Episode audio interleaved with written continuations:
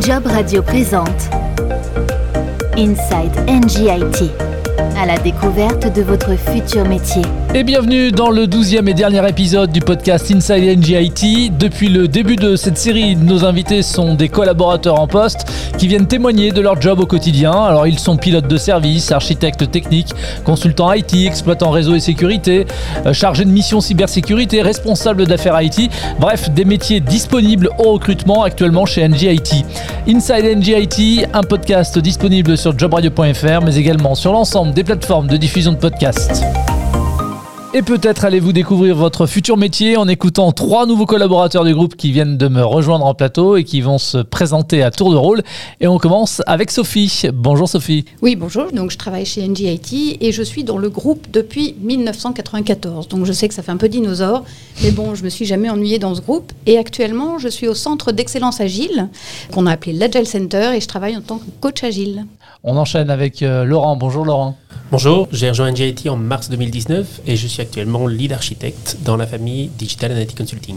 Bienvenue également à Jérôme. Bonjour Jérôme. Bonjour, j'ai rejoint NGIT en 2013 et je suis actuellement directeur de programme. Alors Jérôme, directeur de programme au sein de l'équipe Digital and IT Consulting, est-ce que tu peux nous présenter justement ta ligne de service, le périmètre que toi tu manages? Alors ma ligne de service fait, fait, partie de la famille de services Digital and IT Consulting, qui est en fait le, le centre de compétences IT au sein du groupe NJ en charge d'accompagner les business units dans leurs enjeux de transformation numérique, en commençant par la, construction de leur stratégie IT jusqu'à l'implémentation des solutions. Et plus particulièrement, la ligne de service dont j'ai la responsabilité adresse deux business units qui sont le corporate d'Engie, c'est-à-dire les directions centrales, la DRH, la direction financière, la direction des achats et la direction euh, générale euh, par exemple.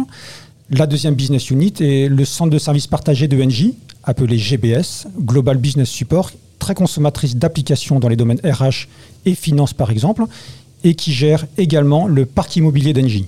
Ok, est-ce qu'on peut donner comme ça un ou deux exemples concrets euh, des actions que tu mènes dans le cadre de ton périmètre? Oui, tout à fait. Alors, nos, nos, activités de conseil constituent une grande partie de nos activités. Il s'agit de conseils euh, auprès de nos business units qui ont des métiers très diversifiés, pas uniquement en France, mais également à l'international.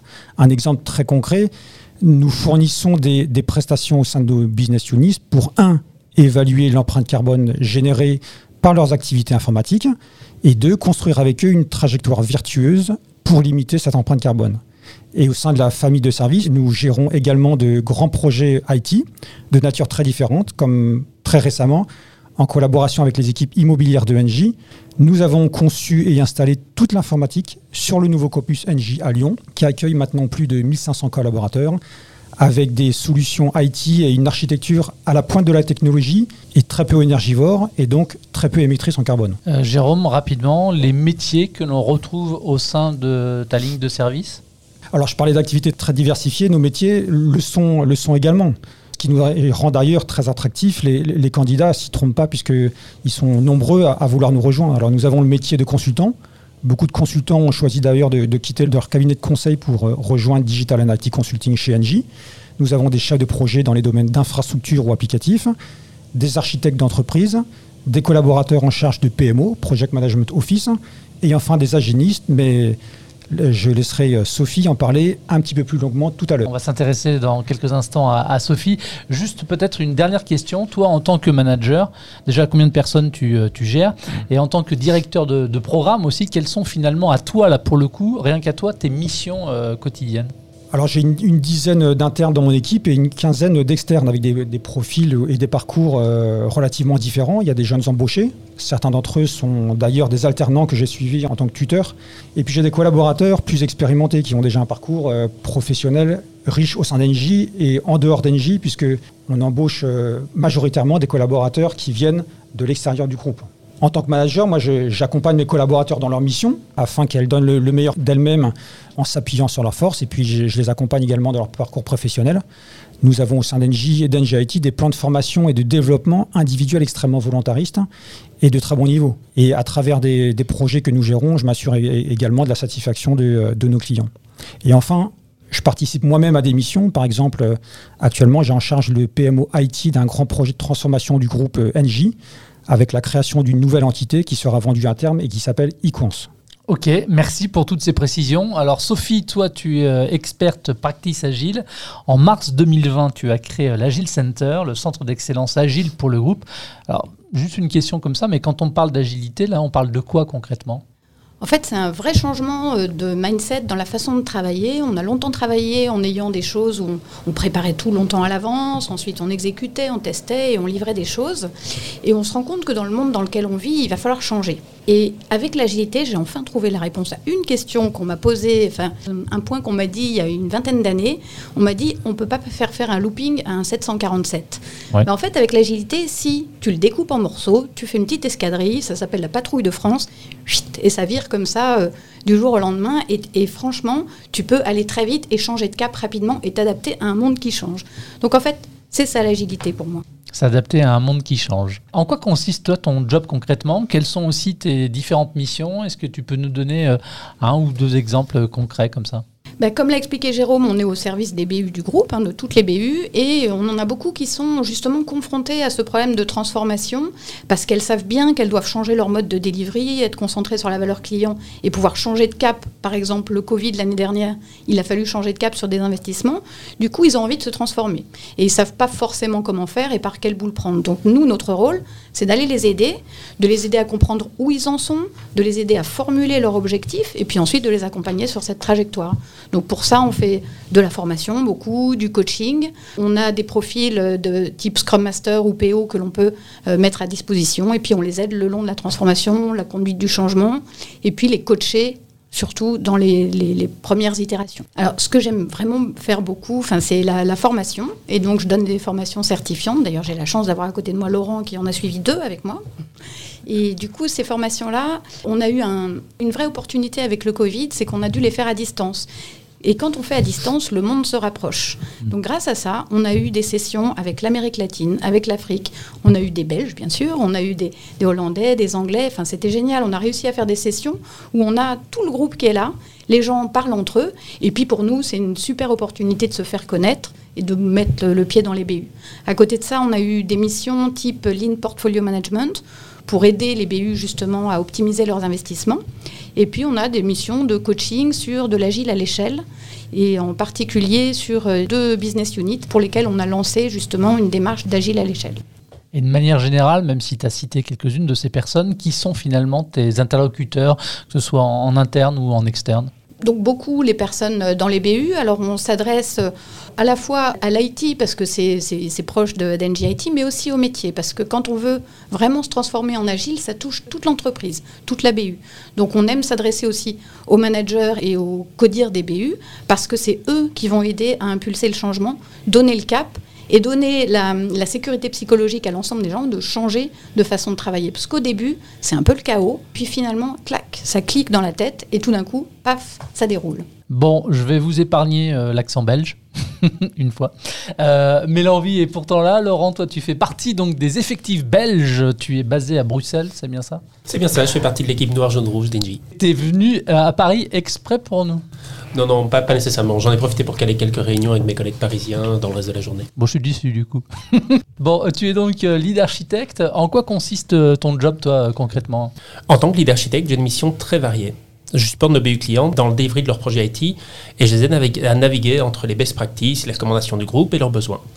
En plus de cela, je supporte mes collègues aussi architectes et je les aide à challenger leurs propositions architecturales dans le but de livrer à nos clients des architectures robustes, évolutives et efficaces énergétiquement, car l'aspect Clean IT est au centre aussi de l'offre d'NGIT et pour coller au mieux à la stratégie du groupe. Est-ce que tu peux nous donner comme ça un ou deux exemples de tes missions concrètement que tu peux avoir au quotidien? On a par exemple euh, pu reprendre euh, l'IT de, de, barrage électrique au Portugal. Euh, donc là, ça, colle pleinement à l'objectif LIN de, de Tes principaux interlocuteurs à toi, c'est qui? Bah, dans le cadre des activités de conseil, on parle souvent à des CIO, des CISO, mais on peut aussi bien interagir avec des chefs de projet ou des experts techniques. Donc il faut constamment, au, fil de la journée, adapter son langage, sa posture par rapport à l'interlocuteur qu'on a en face de nous. Quelque part, il faut que tu sois agile alors. Exactement. en préparant cet épisode, euh, Sophie, tu m'as indiqué que tu avais un long parcours dans le groupe, euh, et on en reparlera tout à l'heure, mais tu m'as aussi confié que pour arriver sur le poste que tu occupes euh, actuellement, tu t'étais formée, tu t'étais un peu déconstruite pour réapprendre d'autres manières de travailler. Tu veux dire quoi par là en fait? Ben, En fait, alors vous avez vu, hein, je suis arrivée en 94, ça veut dire que j'ai été formée avant et que j'ai été aussi formée dans l'entreprise pour faire ce qu'on appelle le cycle en V. Donc des choses très hiérarchiques, très descendantes qui se préparent longtemps à l'avance. Et du coup, ben, ça, c'est ce qu'on connaissait jusqu'à présent. on est formé comme ça. On connaît le rôle du manager qui doit décider, qui doit organiser, qui doit faire plein de choses. Pendant longtemps, on nous a dit que l'excellence passait par là.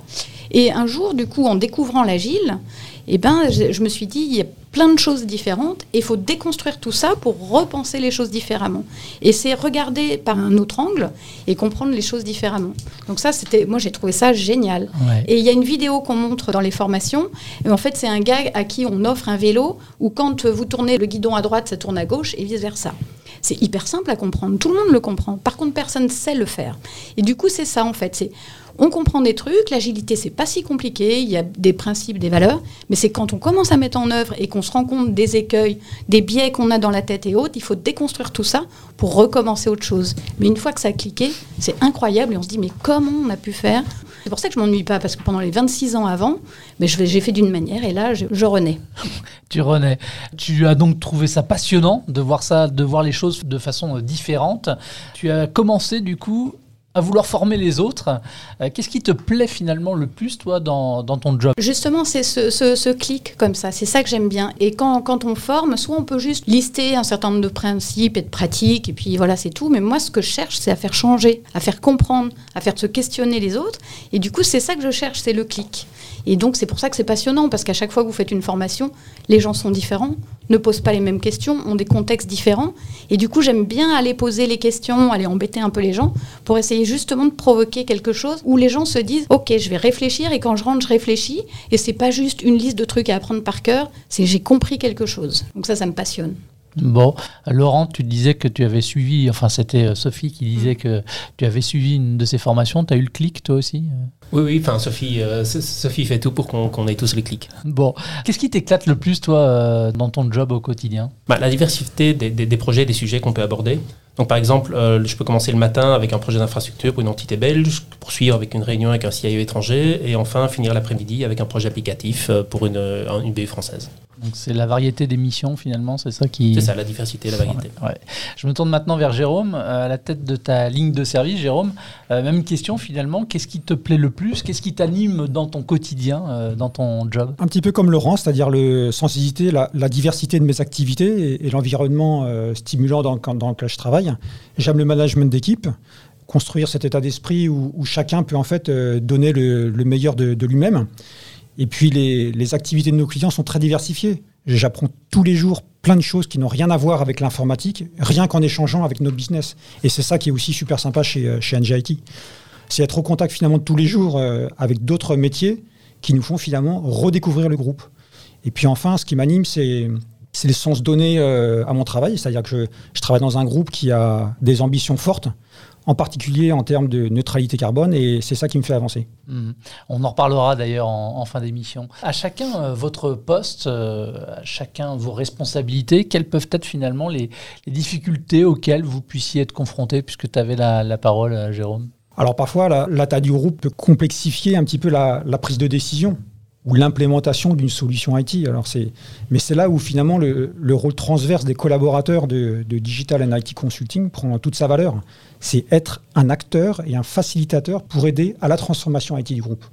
Sophie, Laurent, sur euh, vos postes euh, respectifs, est-ce qu'il y a des difficultés éventuellement auxquelles vous, devez faire face ou? Il y en a forcément, ça fait partie de, la vie. Hein. et voilà. Mais là, je pense à rien d'insurmontable dans mon cas. Et puis, heureusement que c'est pas tous les jours pareil. Laurent et moi, je rejoins Jérôme sur son point sur la complexité du groupe, mais c'est aussi devenu une force pour NGIT qui permet aux, entités, aux BU, euh, de, naviguer plus facilement dans, cette complexité. Alors, Jérôme, toi, tu as rejoint euh, GDF Suez en 2013 avant que cela ne devienne euh, NJ. à la base, tu as une formation d'ingénieur, diplômé de Télécom Sud Paris.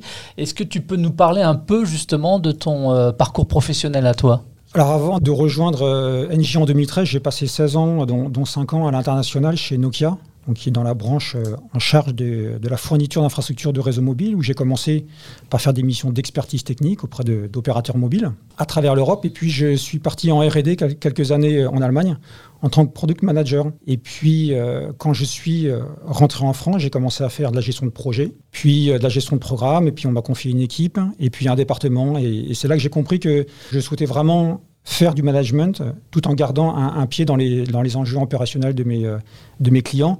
Et c'est ce que j'aime faire encore chez NGIT. Laurent, toi de ton côté, tu as suivi à Liège euh, des études d'informatique. Tu as complété il y a quelques années ton cursus en décrochant un master en IT management et cybersécurité.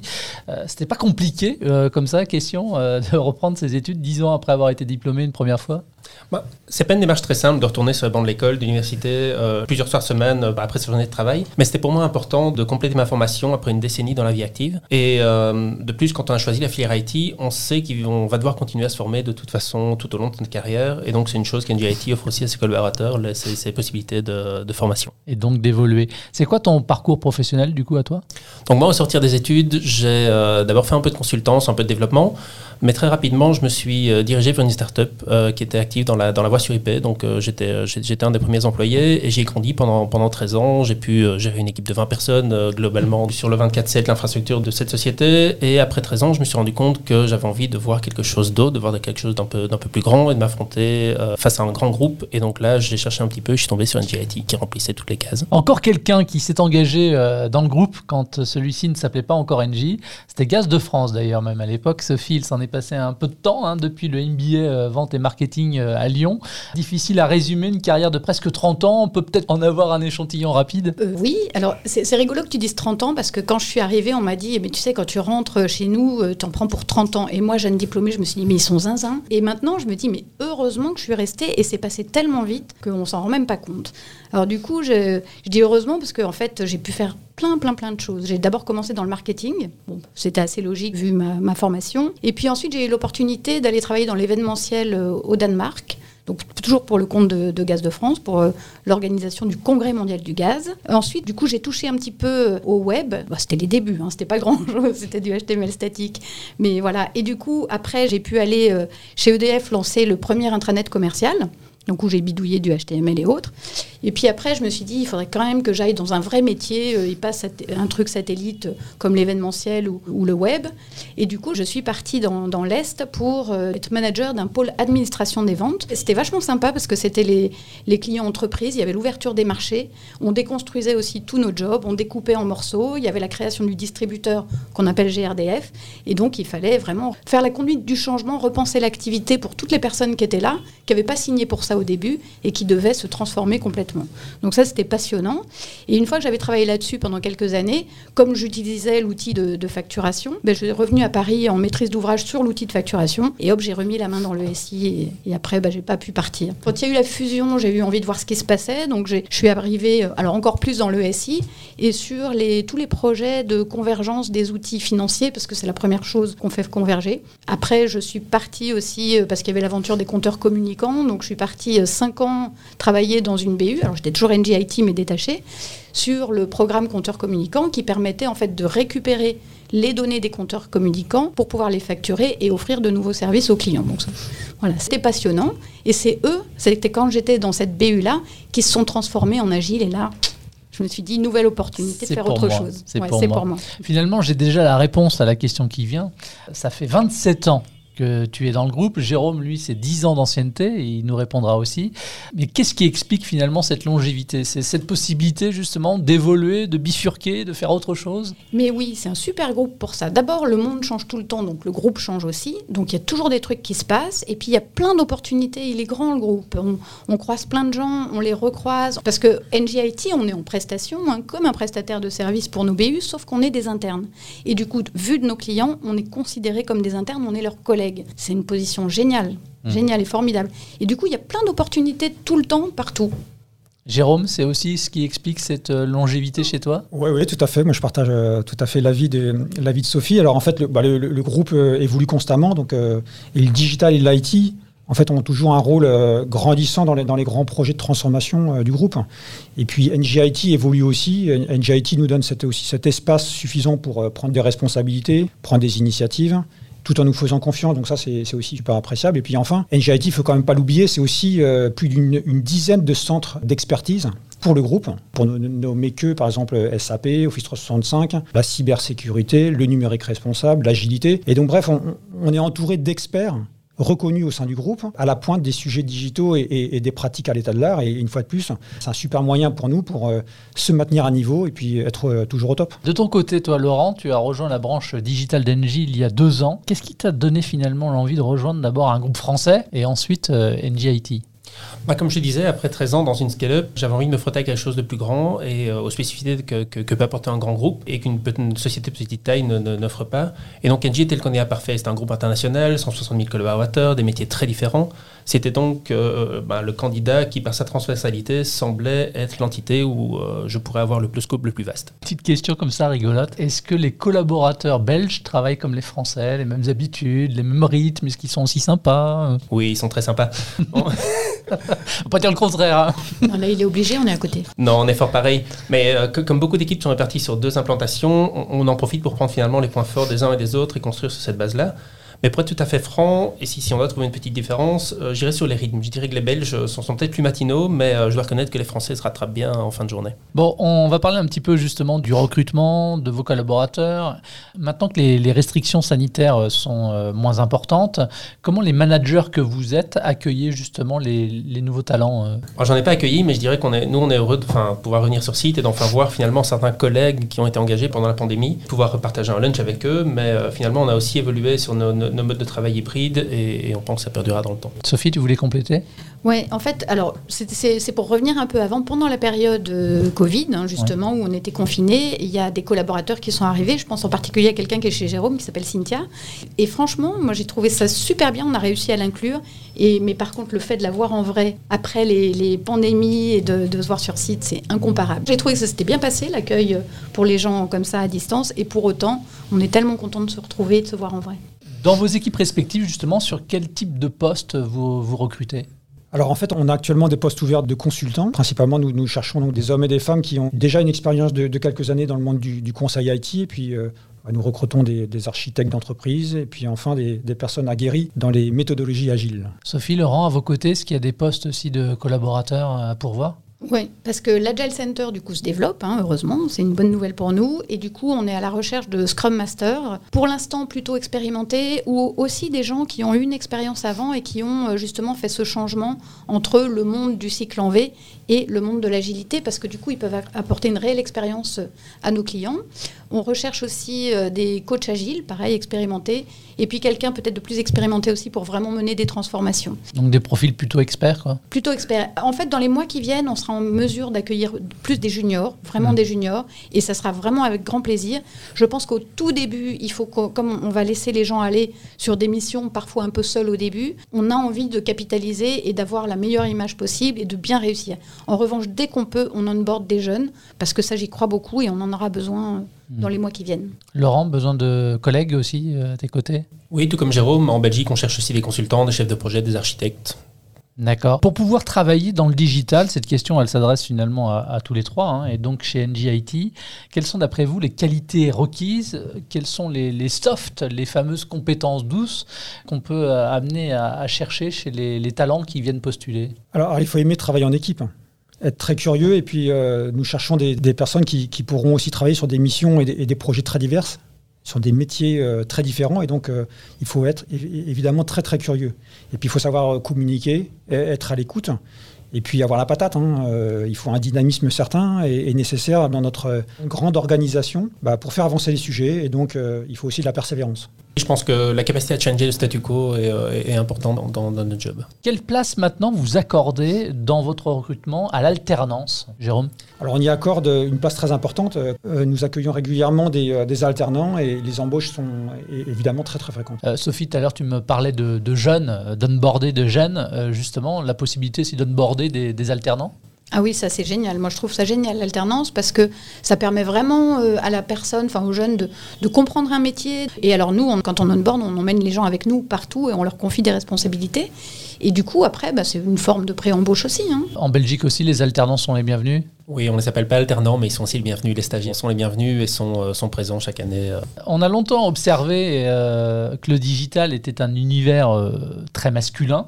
Sophie, comme d'autres collaboratrices que l'on a pu recevoir d'ailleurs euh, sur ce plateau, tu es la preuve que les femmes ont évidemment toute leur place, leur légitimité. D'ailleurs, on m'a soufflé à l'oreille que l'Agile Center était majoritairement féminin, c'est ça? C'est vrai qu'on a reçu beaucoup de candidatures féminines qui étaient vraiment, enfin, nous on regarde les compétences, on regarde le mindset, on regarde tout ça, donc qui était absolument génial. Donc oui, on est en- pour l'instant majoritairement féminin, mais après pas de discrimination à l'embauche. En tant que manager, vous êtes euh, en charge évidemment du recrutement. Qu'est-ce que vous faites justement pour inciter les femmes à venir vous rejoindre? Je leur dis qu'elles qu'elles ont évidemment leur place, euh, largement autant que les, les hommes, et, et je dirais que la, la nature de nos métiers aussi euh, leur apporte exactement euh, les mêmes perspectives que, que les hommes, donc euh, évidemment elles sont les bienvenues. Alors je vais réagir par rapport aussi à ce qu'a dit Jérôme. Effectivement, le groupe NJ se revendique comme étant le leader de la transition énergétique. À votre niveau, à votre poste chez NJIT, dans quelle mesure vous aussi, finalement, vous intervenez en faveur de la transition énergétique, Jérôme? Par exemple, dans les missions de conseil relatives au numérique responsable, hein, pour, pour limiter les, les émissions de carbone dans le cadre de, de nos activités IT. Sophie Quand on regarde l'agilité, en fait, on combine des valeurs donc agiles et du lean aussi. Le lean, c'est du zéro déchet. Ça veut dire qu'en fait, on va aider nos clients à construire des choses, à développer des choses, sans faire des choses qui servent à rien. Et parfois, on se rend compte que dans les fonctionnalités, quand on en demande, il y en a 30% qui servent à rien. Si on les évite, c'est éviter du numérique, c'est éviter des choses comme ça. Donc peut-être que ça contribue euh, au zéro carbone. Peut-être. Laurent Dans son objectif de, de- de zéro carbone, euh, Engie se décarbonise et donc il y a, il y a des- de plus en plus de, de renouvelables dans sa production. Et euh, par un projet par exemple d'achat de, centrale au Portugal qu'on a fait récemment, euh, on peut très bien euh, se positionner dans cette grande, euh, ce grand objectif d'NGIT. Alors, garde la parole, Laurent. Cette question, je la pose d'ailleurs à chacun de mes interlocuteurs qui viennent témoigner dans ce podcast. En dehors d'un d'un slogan, ça signifie quoi pour toi, par exemple, Act with NG Bah, on est tous acteurs de la transformation du groupe et de l'objectif zéro carbone. Euh, donc dans tous les gestes et toutes les réflexions, chaque employé d'Engie peut contribuer à cet objectif à son, à son propre niveau. Sophie, Act with NG Ben, je, je suis tout à fait d'accord, il y a de l'opportunité pour faire des choses euh, en interne et les collaborateurs bougent. D'ailleurs, il y a un réseau, alors je ne sais pas si vous connaissez la fresque du climat, mais il y a un réseau des animateurs de la fresque du groupe NJ, dont je fais partie.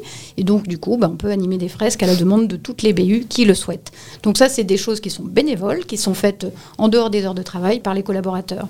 Par ailleurs, quand je regarde la BU dans laquelle j'ai longtemps été euh, pour les clients particuliers, Act with NG, c'est aussi proposer aux clients le programme d'engagement.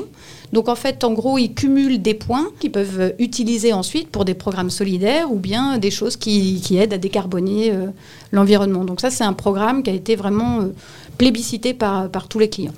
Jérôme, Act with NG Alors pour moi, Act with NG, c'est euh, c'est participer en fait activement à, l'ambition du groupe, hein, à, savoir la neutralité carbone d'ici 25 ans. Eh bien, merci à tous les trois d'avoir participé à cet épisode. Si vous souhaitez vous aussi rejoindre le groupe NG et sa filiale NGIT, vous pouvez retrouver l'ensemble des offres du groupe sur le site internet job au pluriel.ng.com.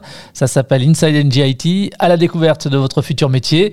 Un programme que vous pouvez retrouver sur l'ensemble des plateformes de diffusion de podcasts, mais également en intégralité, les 12 épisodes sur jobradio.fr. Job Radio vous a présenté Inside NGIT, à la découverte de votre futur métier.